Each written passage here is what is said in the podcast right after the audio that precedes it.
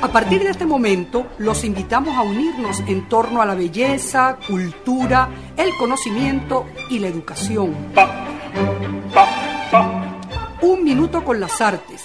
La Academia en tu radio con Susana Benco, Humberto Ortiz, Álvaro Mata y Rafael Castillo Zapata. Por Capital 710, tu radio. Buenos días amigos oyentes de Radio Capital 710 AM. Bienvenidos a su programa Un Minuto con las Artes, la Academia en tu radio.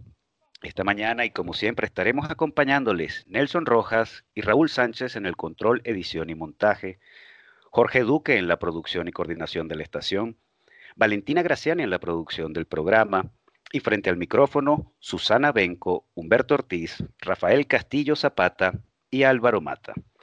Todos bajo la dirección de Radamés Lebrón. Continuamos en nuestro confinamiento con nuestras transmisiones vía Skype. Eh, la conexión particularmente hoy está un poco, eh, eh, digamos, intermitente. intentaremos subsanar el asunto en la medida de nuestras posibilidades. Buenos días, Humberto, Susana, Rafael, ¿cómo están? Buenos días. Muy bien. Buenos días. ¿Cómo están ustedes? Siempre es un honor estar aquí con ustedes alegría de estar con ustedes otra vez. Así es, nuestra cita de todos los miércoles que para nosotros se ha convertido en todo un solaz. Eh, queríamos comenzar nuestra, nuestro programa de hoy eh, comentando muy brevemente el deceso mm, de un queridísimo amigo, un queridísimo maestro, el poeta y ensayista Armando Rojas Guardia, deceso que tuvo lugar el pasado 9 de julio. Eh, Armando Rojas Guardia formó parte del grupo Tráfico, mítico grupo Tráfico, como ya lo adjetivan en la prensa nacional, conformado por nuestro querido amigo y compañero maestro también Rafael Castillo Zapata, la gran poeta Yolanda Pantin, el no menos gran poeta Igor Barreto, eh, Alberto Márquez y Miguel Márquez. Armando es uno de nuestros prosistas mayores desde el género del ensayo y es uno también de nuestros poetas mayores. Eh, para nuestros oyentes, me gustaría recomendar, para mantener vivo esa memoria del poeta Armando Rojas Guardia, dos libros en particular, que decirlo así eh, eh, es un poco gratuito porque estos dos libros engloban toda su obra. Me refiero a la obra completa Ensayo y a la obra poética completa, publicadas ambas por la editorial merideña El Otro el mismo en el año 2004 y 2006, respectivamente. Creo que debe quedar algo de eso en nuestras librerías y particularmente me gustaría hacer referencia a un libro que todavía se consigue en nuestros anaqueles, que fue el último, si no me equivoco, que Armando publicó. Se trata de El deseo y el infinito diario 2015-2017, publicado en esa fecha justamente en el año 2017. Eh, es un libro al que, por el que yo siento particular debilidad, eh, justamente porque siento también debilidad, valga la redundancia, por el género diario, pero también por las reflexiones a las que llegó Armando Rojas Guardia en este tomo. Entre otras cosas, un asunto tan milagroso como conciliar eh, dos temas que en su vida fueron fundamentales y en su obra también, es decir, el cristianismo y la homosexualidad. A mí me parece este libro un, punto aparte, un icono de la literatura venezolana por la manera en que Rojas Guardia llegó a crisolar, a, casar, si se quiere, estos dos temas que, a los que ayudó a desbrozar y a presentarnos ante la literatura venezolana, temas que en un principio pudieran ser inconciliables, pero Armando desde su lucidez y su preclaridad eh, eh, logró, como digo, casar y conciliar. Eh, me parece un puntal, no solo de la literatura venezolana, sino más allá por este hallazgo que hizo Armando y también por, digamos, la paz que logró eh, con este maridaje, eh, la paz consigo mismo en tanto creyente.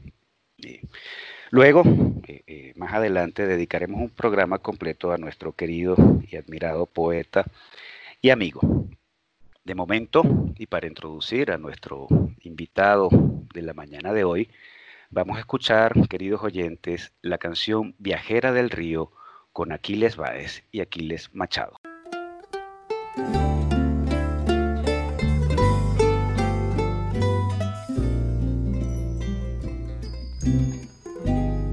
Paseando una vez por el malecón, estaciado me quedé. Al ver una flor perfumando el río, era angelical como el azar y corría y corría buscando el horizonte se perdía. La quise tocar, la quise abrazar, quise amarla como a ti. Ni que fuera un mago para contener la fuerza del río. Y se fue ocultando y se fue marchando, luego desapareció. Pasaron los años y el arcano tiempo la alejó de mí. Por eso en mis sueños, cuando la recuerdo triste, voy al malecón para ver si el río cambia la corriente y vuelvo a ver mi flor.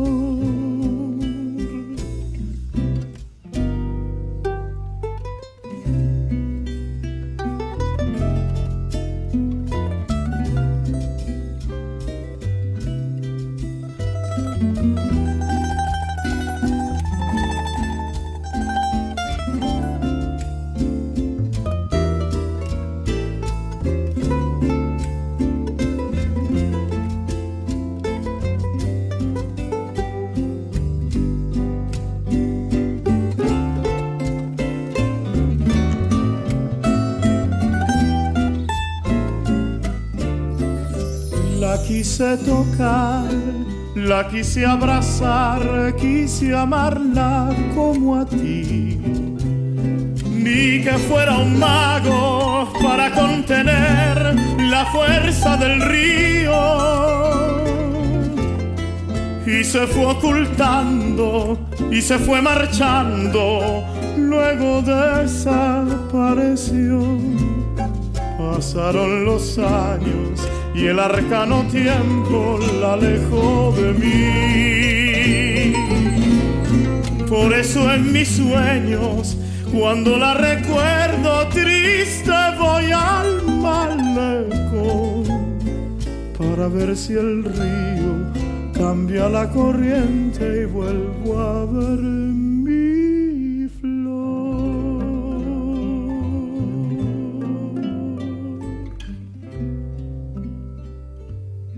Viajera del Río con los Aquiles, Aquiles Machado y Aquiles Baez. Eh, le damos la bienvenida a nuestro programa de hoy al tenor Aquiles Machado. Aquiles Machado nació en Barquisimeto, en nuestra Venezuela, e inició sus estudios musicales en el Conservatorio Vicente Emilio Sojo.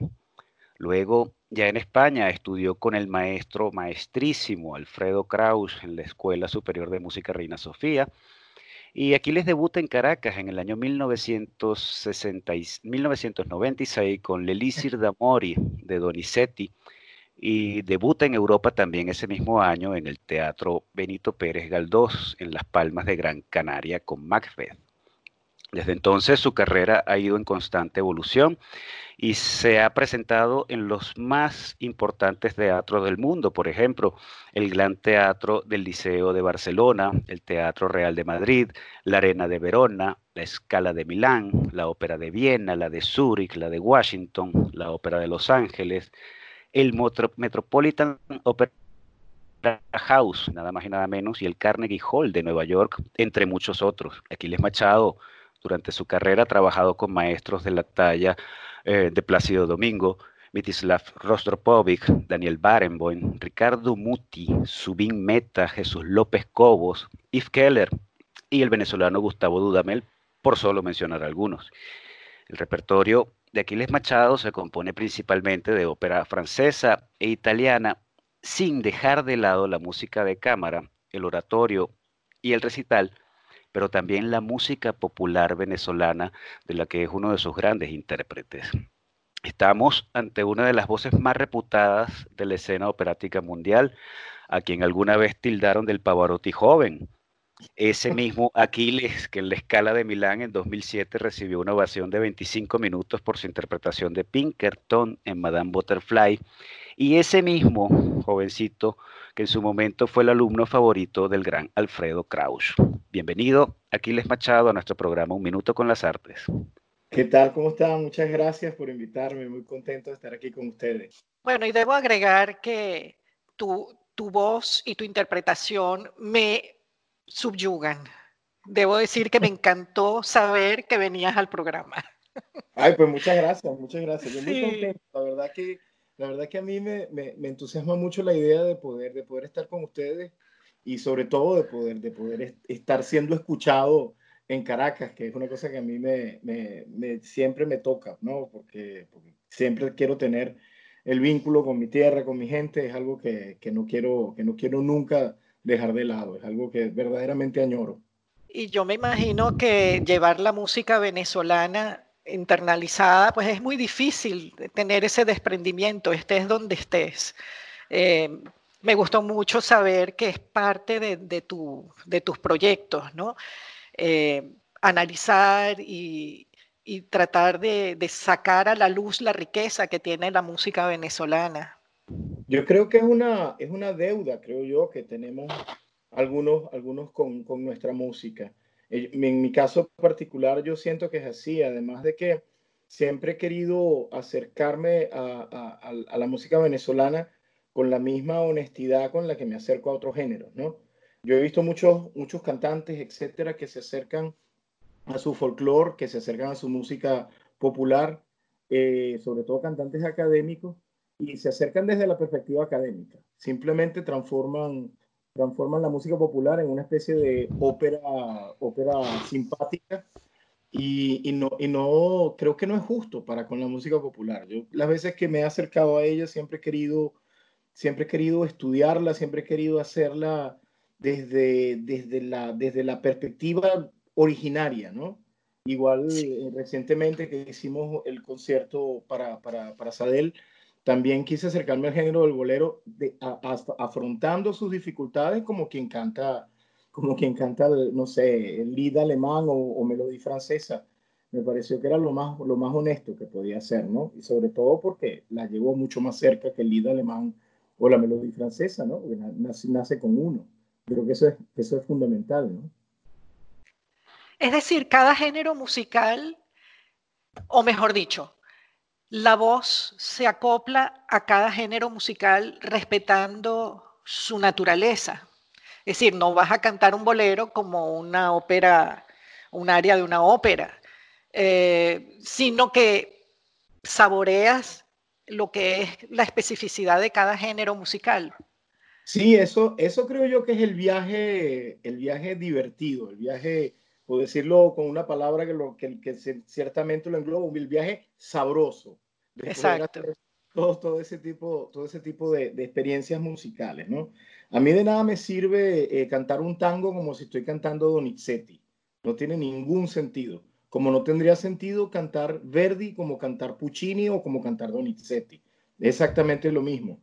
Entonces, entonces yo soy un creyente de que, de que hay que acercarse a los géneros eh, y tratar de entenderlos y tratar de, de, de, ¿cómo se dice?, de, disfrutar la esencia de, ellos, ¿no? Y, y, por supuesto cantar música popular como un cantante lírico no tiene sentido.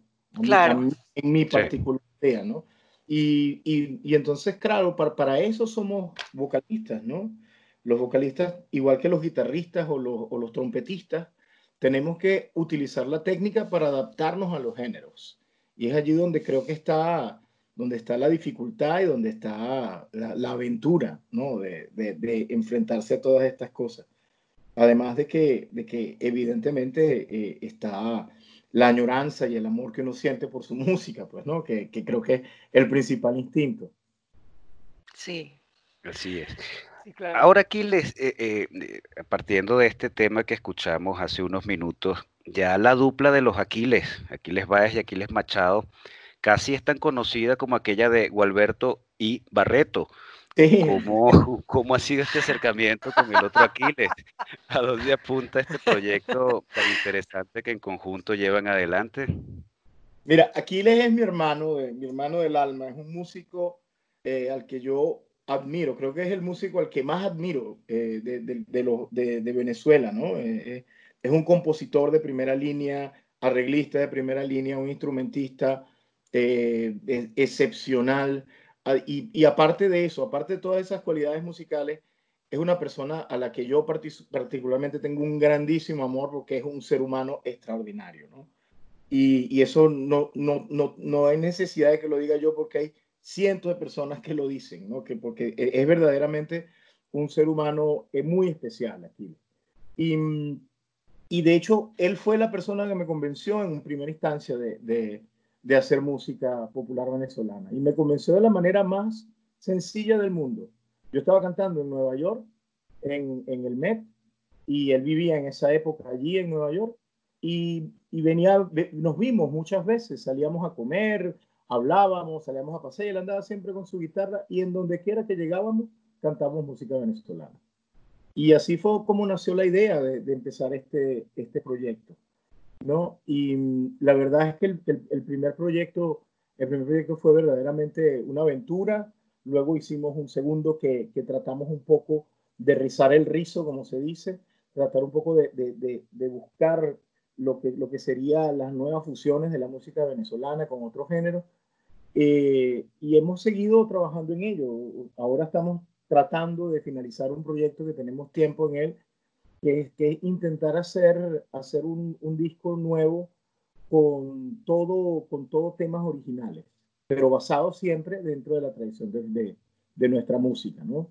Y, y, y, entonces es la idea, ¿no? Yo, estamos en eso, entre escribir la poesía y, y escribir la música, entonces estamos, estamos en eso trabajando. Y, y, por supuesto es que, es que no, que no, la idea es que no queremos, no queremos que, que, que digamos, que, que, la poesía y la música que hagamos sea, sea eh, ¿cómo decirlo?, eh, a, la ligera, sea tomada a la ligera, ¿no? Aunque, yo, aunque según lo visto, al parecer, al parecer este, para ganarnos el premio del mejor compositor del año vamos a tener que cambiar un poco los textos, ¿no? Me entregaron por ahí en Estados Unidos y la verdad que estuve leyendo los textos del compositor me impresionaron mucho.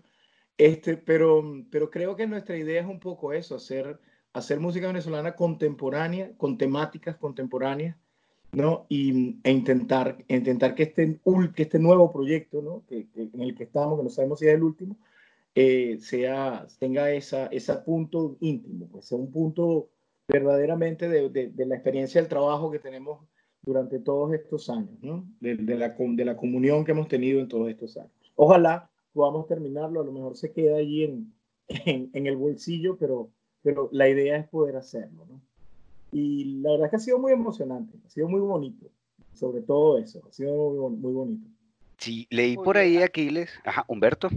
No, no, yo, yo tengo como, me, me, me, me, encantan estos proyectos que estás diciendo que tienes aquí, me parecen hermosísimos y súper valiosos. Conocemos bien a Aquiles, lo entrevistamos también aquí, yo estudié con él hace mucho tiempo, lo, lo admiramos mucho también. Ahora, no sé, la pregunta que, que, se me ocurre a mí hacerte para que conversemos un poco de ello es que también este, la ópera tiene una, un, un raigambre popular bastante profundo originalmente, te quiero decir. Oye, hoy en día se ve como un arte elitesco o algo por el o, así, nada más para especialistas en bel canto que van a la ópera, pero la ópera tiene una, una un, fuerte, una fuerte raíz popular. O sea, como sería también rico, digo yo, que la ópera llegara a, a, mucha gente, ¿no te parece? No sé, una pregunta como para reflexionar. no, yo.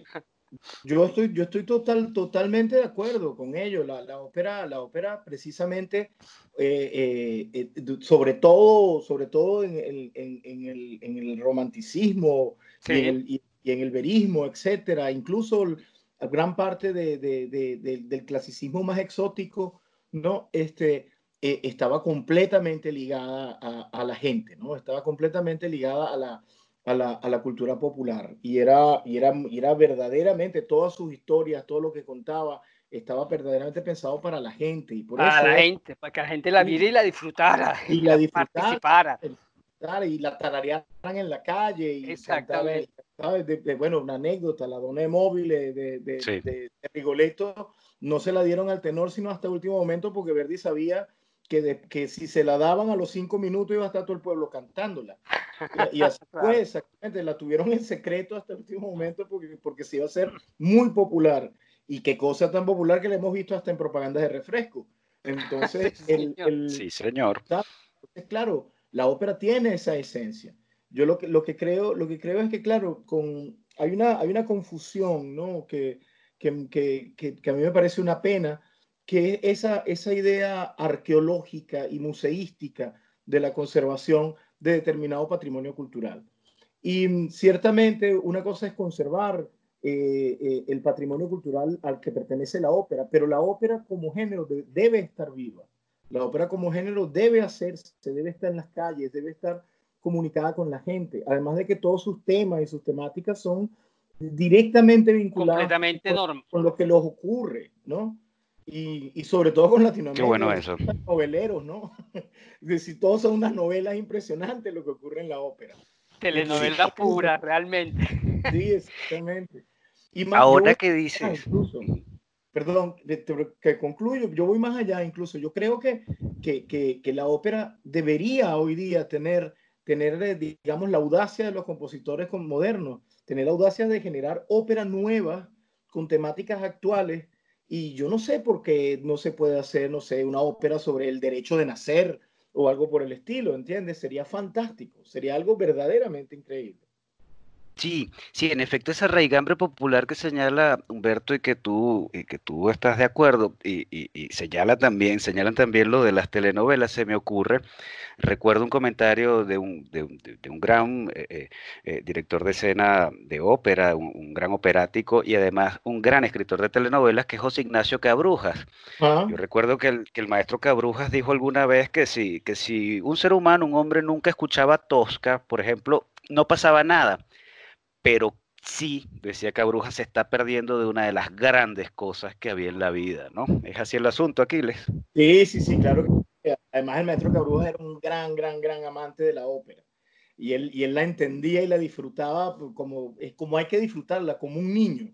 O sea, eh, a la ópera hay que ir con, con, con, los ojos abiertos, este, con los sentidos abiertos y realmente vacío de prejuicios, porque es la única manera de disfrutarla. Es la única forma de disfrutarla. Uno va allí y se sorprende, empezando desde del hecho de que la gente no hable sino cante, ya, ya por ahí hay que, hay que partir de ese, de ese punto. Y cuando empiezan a cantar con la voz extraña, sabes que tengo un proyecto de niños, este, y ahora cuando vamos a las escuelas a darle los ejemplos y eso, la cara que ponen apenas canta el primer cantante, son así que tú les ves los ojos que se le van a salir. Pero claro, es ese impacto, ese primer impacto es fantástico, ¿no? Y, hay que ir a la ópera, sí, hay que ir a la ópera como, como un niño, con, completamente libre de prejuicio. Este, incluso si uno es un entendido, tiene que hacer el esfuerzo de quitarse los prejuicios y disfrutar el momento de estar ahí en el teatro, porque ese momento es mágico. Así es.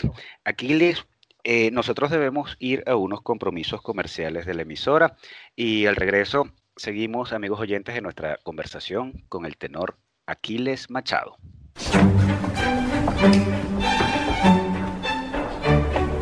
No se aparten del dial, ya regresamos en Un Minuto con las Artes.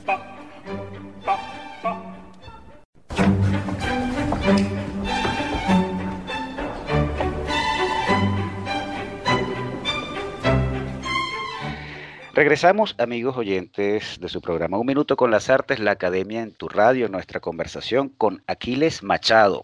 Rafael, ¿tenías alguna pregunta, comentario por allí? Muy contento de, escuchar la conversación, eh, la primera parte, bueno, porque me entero de muchas cosas que yo intuía al escuchar a Aquiles eh, eh, cantando. Y bueno, una de las cosas que me impresiona es la facilidad con la que aquí les pasa de un registro a otro, del registro del bel canto al registro del canto popular, digamos así, porque hay como una, un deslizamiento suave que uno no encuentra en otros belcantistas cuando, como él decía, se ponen a cantar un bolero o una canción popular y empiezan como a impostar la voz para, para y entonces transforman la canción popular en una cosa completamente otra, ¿no? Esa reflexión de Aquiles fue muy buena pero a mí me, impresiona la capacidad de su voz para deslizarse de esa manera sutil que uno no se da cuenta cómo pasa de cantar una furtiva lágrima de Elixir d'Amore y de pronto está cantando esa canción bellísima que, escuchamos antes y es como, bueno, es una maravilla de voz y eso debe ser una cosa muy, eh, ¿cómo diríamos? Eh, muy impresionante ser poseedor de un, de un instrumento tan, tan precioso, cómo se siente eh, Aquiles con tener esa, esa cosa que es un don, pues, como que, es maravilloso, ¿no? El, haber nacido con ese don. Además que viene de, de, una región venezolana que es musical por excelencia, ¿no? Que está rodeado de, de una tradición de grandes maestros y la sombra de un tipo de música que a mí me fascina, que es el tamunangue. No sé si quieres hablar un poquito de esa relación. Uy, sí. Mira, yo, yo, primero que agradezco la cantidad de piropos, yo creo que, yo creo que tenía años que no lo, que no lo recibía así, muchas gracias. este, a ver, pero, pero, pero a ver, eh, eh, una de las cosas que, que, mm, que a mí me ha, me, me, ha siempre, siempre preocupado de, de, del hecho de, de, tener, eh, de tener una voz buena, una voz como, la mía, es la enorme responsabilidad que eso conlleva. Porque uno no se da cuenta, uno piensa que mucha gente, pues, no, mucha gente piensa qué talentazo, oh Dios mío, lo que tengo entre manos. Y no se dan cuenta que realmente eso no le pertenece a uno, eso es, una, es una responsabilidad que le asignaron a uno. Entonces esa es la gran diferencia. Yo, lo, yo veo, yo veo este, tener talento para algo como una enorme responsabilidad una responsabilidad que hay que desarrollar, que hay que trabajar, que hay que, digamos, hacer crecer, porque, porque si no, no sirve de nada. Yo conozco gente con fantásticas voces, voces extraordinarias, pero que, que, que, detrás de eso solamente hay una voz grande. Y, y, y, precisamente un director decía, como que era Arturo Toscanini, ¿no? decía que eh, el cantante, para poder cantar, además quizás también necesite un poquito de voz. No, pero, decía que todo lo importante del cantante era todo lo otro, ¿no? Que era la formación, la cultura, la manera de, de, enfocar las cosas, ¿no? Y, y, en ese sentido yo creo que he sido además bendecido por algo muy particular, que es el hecho de, de venir de una región que está llena de manifestaciones culturales muy diversas, muy distintas, y que desde pequeño tuve la suerte, yo no vengo de una familia propiamente musical como tal, pero sí, sí de una familia muy fiestera. Y entonces, claro, en la fiesta siempre había de todo, ¿no? Y, y, siempre había una guitarra y, mi, y, mis tías siempre cantaron en la fiesta, mi tía Lida sobre todo, que tenía el gran apodo de El Ruiseñor de Lara, ¿no? Eh, y, y, claro, eh, y, y siempre, siempre, hemos estado allí, ¿no? Dentro, dentro de esa relación con la, con la, con, la música, con la tradición de la música en, en el Estado Lara. Y sobre todo yo tuve la suerte de estudiar cuando todavía se enseñaba la batalla en el colegio. Nosotros, nosotros aprendimos tamunangue de chiquito. Y, el, y eso es algo que, que, aunque parezca mentira, te enseña a, apreciar la diversidad de las cosas. Y eso ya es algo muy importante para alguien quien quiera, para cualquier persona que quiera dedicarse a las artes.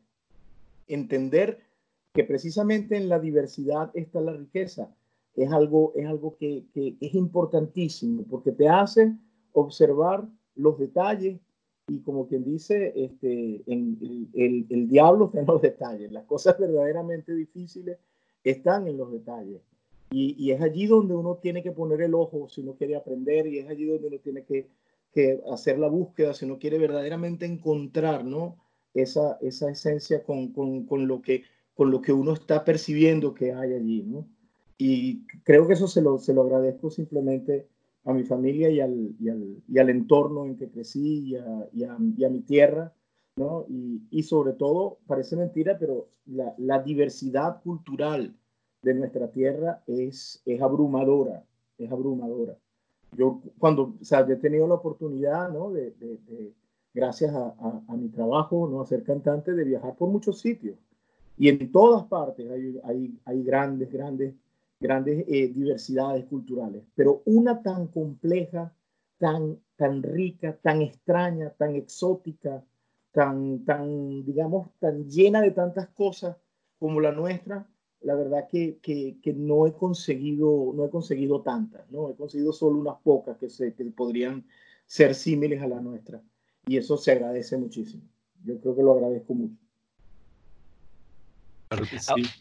Ahora que les mencionas ese instrumento de, del que más, más que poseedor eres responsable, y los amantes de la música académica admiramos las voces líricas, claro, pero, pero nadie sabe los cuidados a los que deben estar sometidos esas, esas voces, esos instrumentos maravillosos.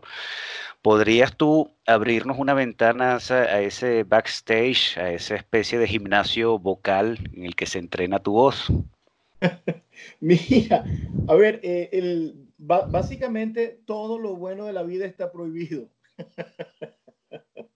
¿no? Entonces esa es una de las cosas. Solo bailar pegado te permite. Ya ni, y, eso ni siquiera cuando tiene función, lo de la función ni eso ya puede. Este, pero no, o sea, yo trato en la medida de lo posible llevar una vida bastante normal, bastante normal.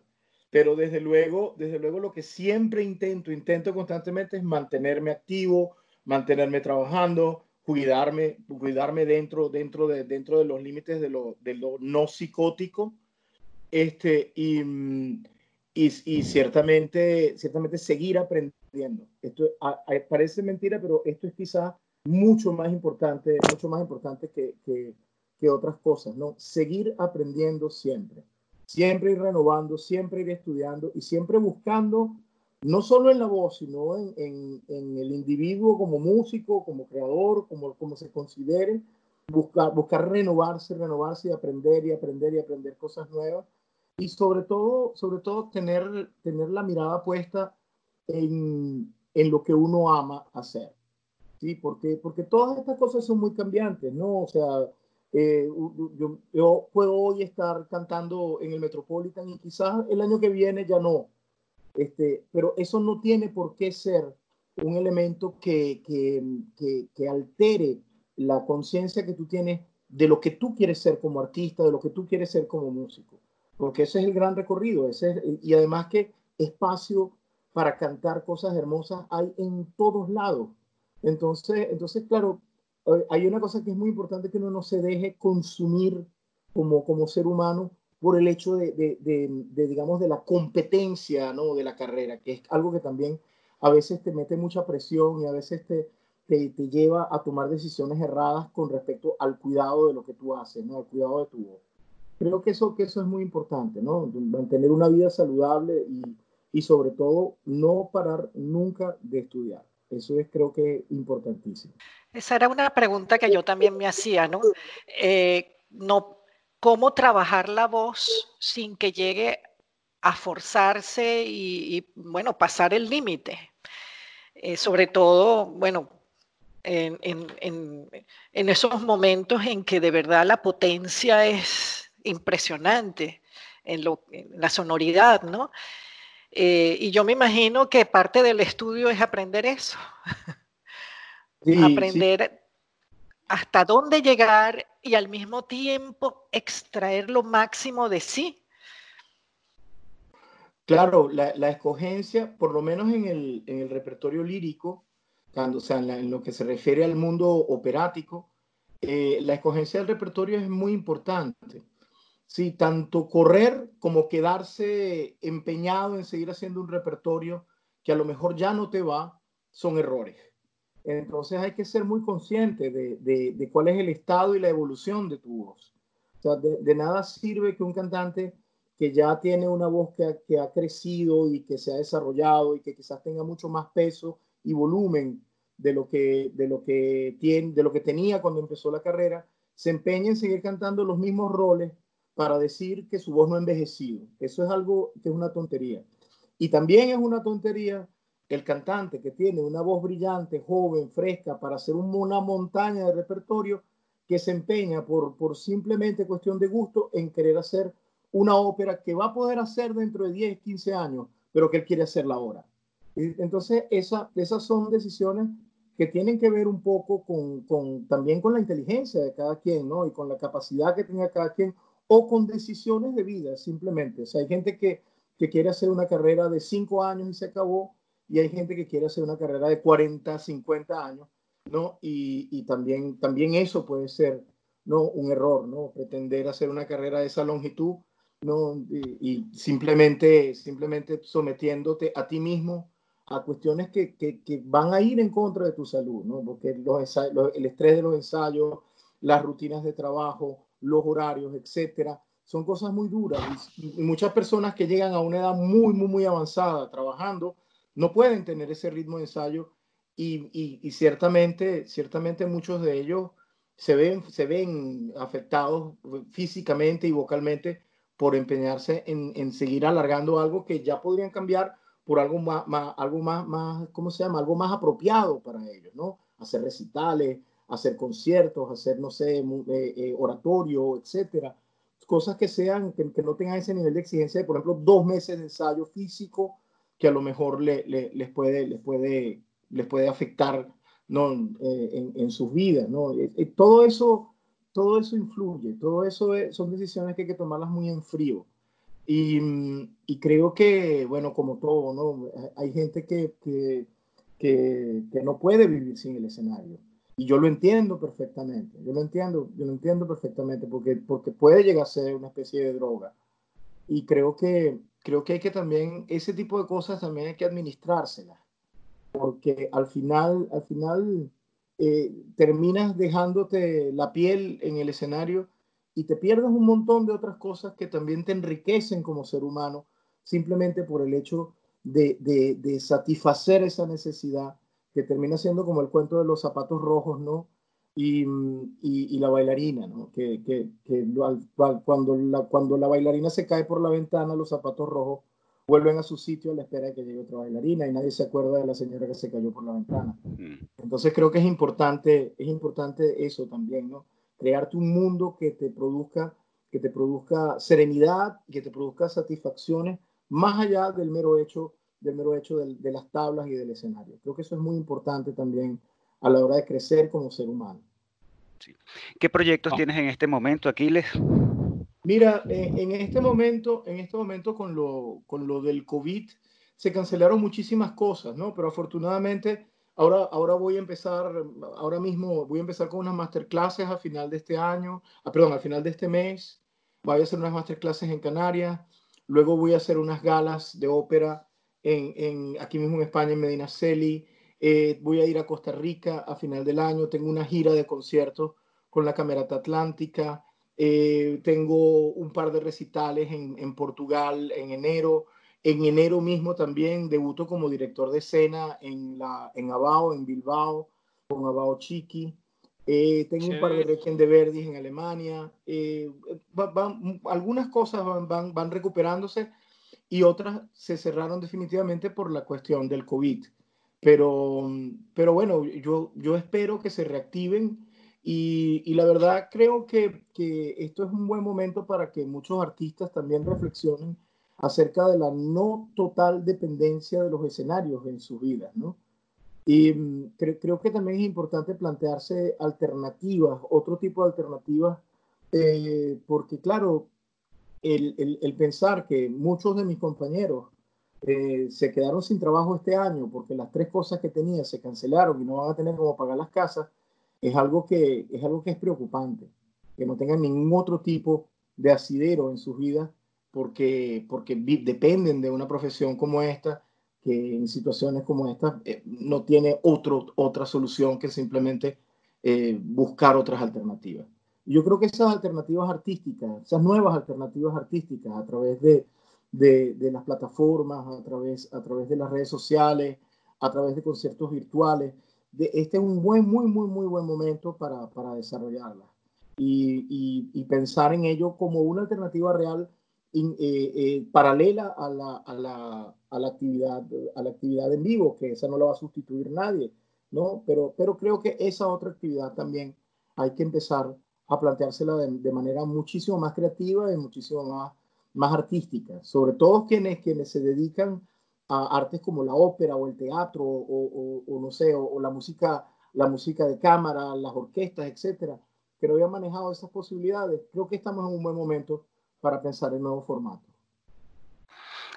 Y ahora que dices lo de los nuevos formatos, ¿cómo has hecho eh, eh, con el encierro? Porque leí por allí que tú sientes particular predilección por las actuaciones en vivo y dejas como en un segundo plano las grabaciones en estudio. Eh, tú no cambias por nada la emoción viva de un concierto y, bueno, y piensas que los documentos, eh, eh, los discos, digamos, las grabaciones en estudio son documentos eh, que quedan para la posteridad, ¿no? ¿Cómo, cómo has hecho de que se ha alimentado el, alma del artista durante estos meses de confinamiento que no ha tenido contacto con el público en vivo?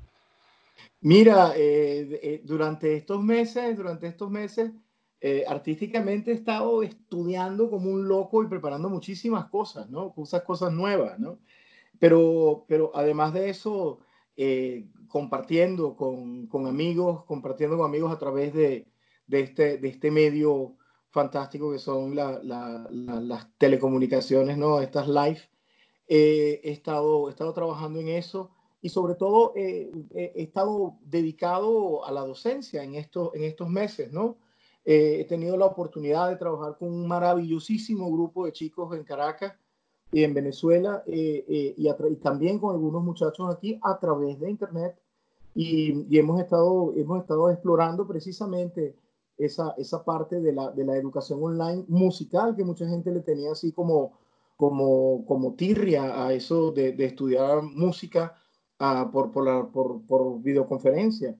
Y hemos descubierto que no solamente posible, sino que es excelente, es muy bueno porque permite la posibilidad de que, de que tú puedas estudiar y trabajar con, con, personas que pueden estar a miles de kilómetros de distancia. Entonces es algo, algo muy, que ha sido algo muy enriquecedor, muy, muy enriquecedor en ese sentido. Y bueno, estoy, estoy muy, muy animado con eso también, por, porque tengo varios proyectos educativos que, que estoy planificando para, para este próximo año. Uno ya está en marcha, que es el de los niños, que se llama Más que Ópera, y el próximo proyecto que, que tengo intención de, de, iniciar es una escuela de canto online completamente virtual y vamos a ver qué tal, qué tal progresa, ¿no? Y ahora tenemos un, un proyecto piloto que es en el que he estado trabajando con, esto, con, con, todo este grupo de chicos. Y bueno, y ahora, ahora vamos a ver, vamos a, vamos a intentar convertirnos en, el, en la universidad vocal del planeta Tierra. Esas son aspiraciones. Qué bueno. Pinky Cerebro. Está bien.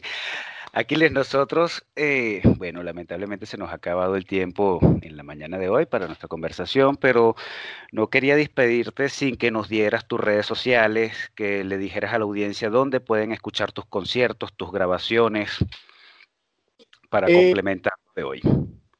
A ver, eh, bueno, el, por, de momento los, los conciertos hemos estado colocándolos en mi canal YouTube que se llama aquilesmachado.com, Aquiles Machado, perdón, y en el canal de Huataca que pueden encontrar también esas cosas.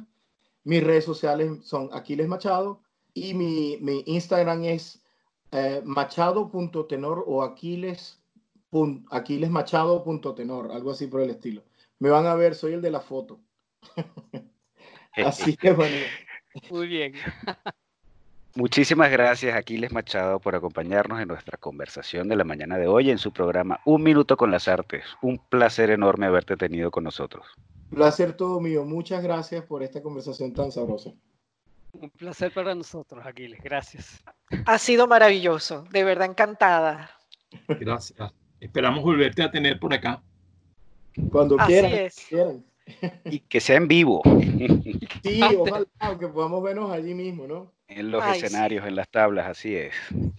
Bueno, Susana, pasamos a la agenda cultural que tenemos por allí. Bueno, quería comentar, eh, bueno, un evento interesante virtual del equipo de Caracas 365 que está bajo la dirección de Luis Rabergoya. Ellos ya tienen cierto tiempo haciendo recorridos por la ciudad desde hace ya y han hecho muchos, muy variados y muy interesantes. El año pasado se hizo un evento a raíz del fallecimiento del maestro Carlos Cruz Diez, en, justamente en julio pasado, que se cumple un año ahora eh, de su partida.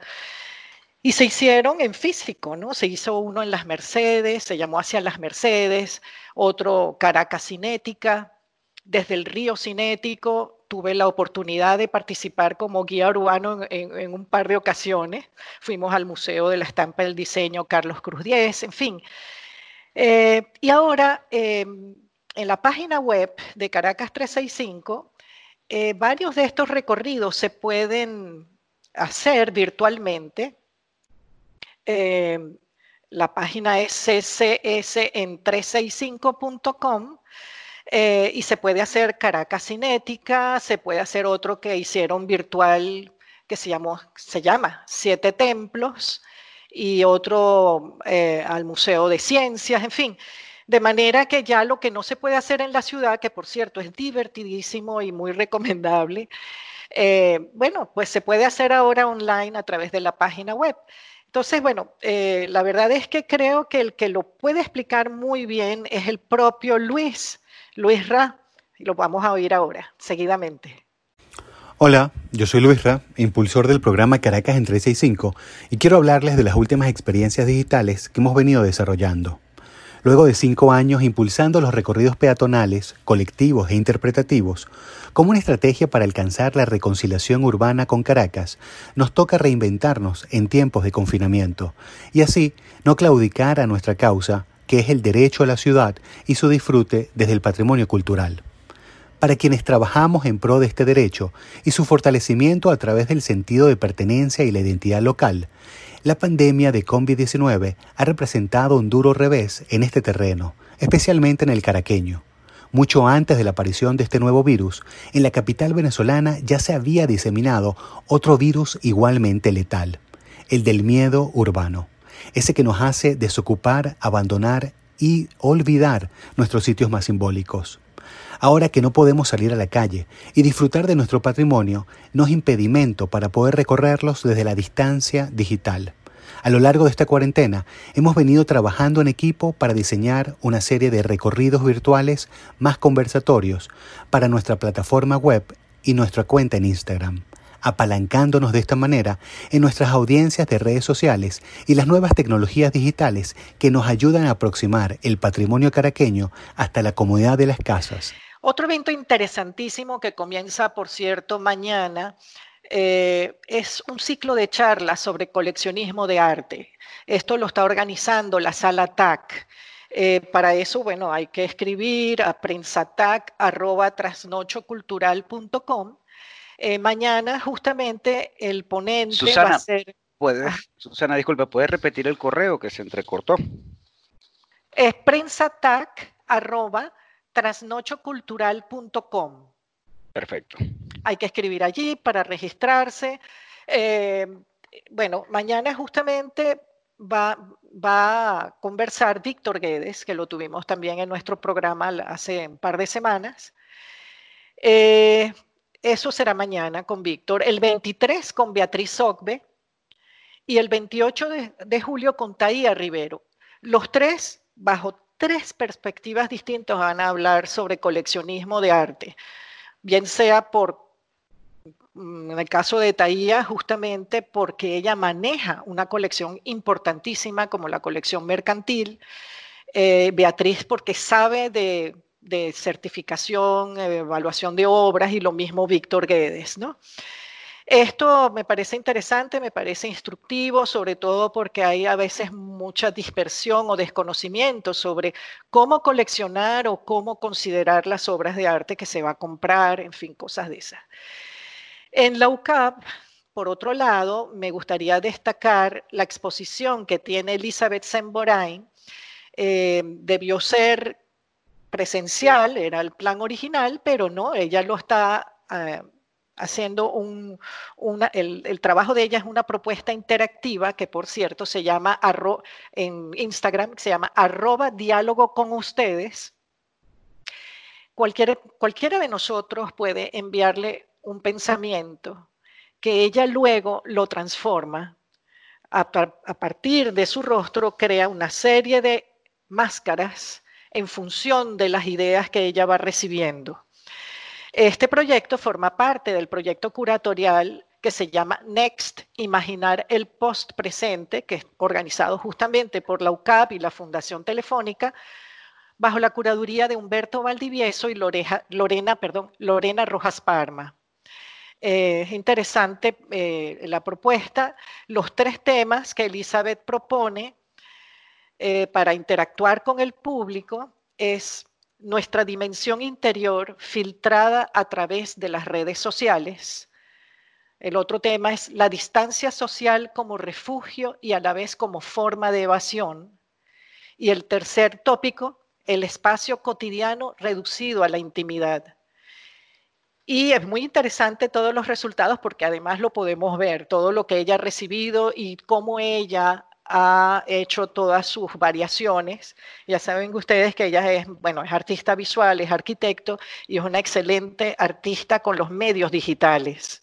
Entonces, bueno, hay un poco de juego, hay un poco de diálogo, eh, otra manera de develar afectos, confesiones, testimonios, en fin, muchas cosas aparecen por ahí. Eso está en Instagram, lo pueden ver en, ah, en la, la, conexión es arroba diálogo con ustedes. Elizabeth Semborain. Bueno, yo creo que por ahora es lo que puedo recomendar. Muy bien, nada más y nada menos, muy completo. Bueno, nosotros, amigos oyentes, hemos llegado al final de, su programa Un Minuto con las Artes. Esta mañana estuvimos acompañándoles en el control de estudio, edición y montaje Nelson Rojas y Raúl Sánchez. En la producción y coordinación de la emisora Jorge Duque. En la producción de Un Minuto con las Artes, Valentina Graciani. Y un gusto, como siempre, compartir con ustedes Susana Benco, Humberto Rafael Castillo Zapata y Álvaro Mata, todos bajo la dirección de Radamés Lebrón.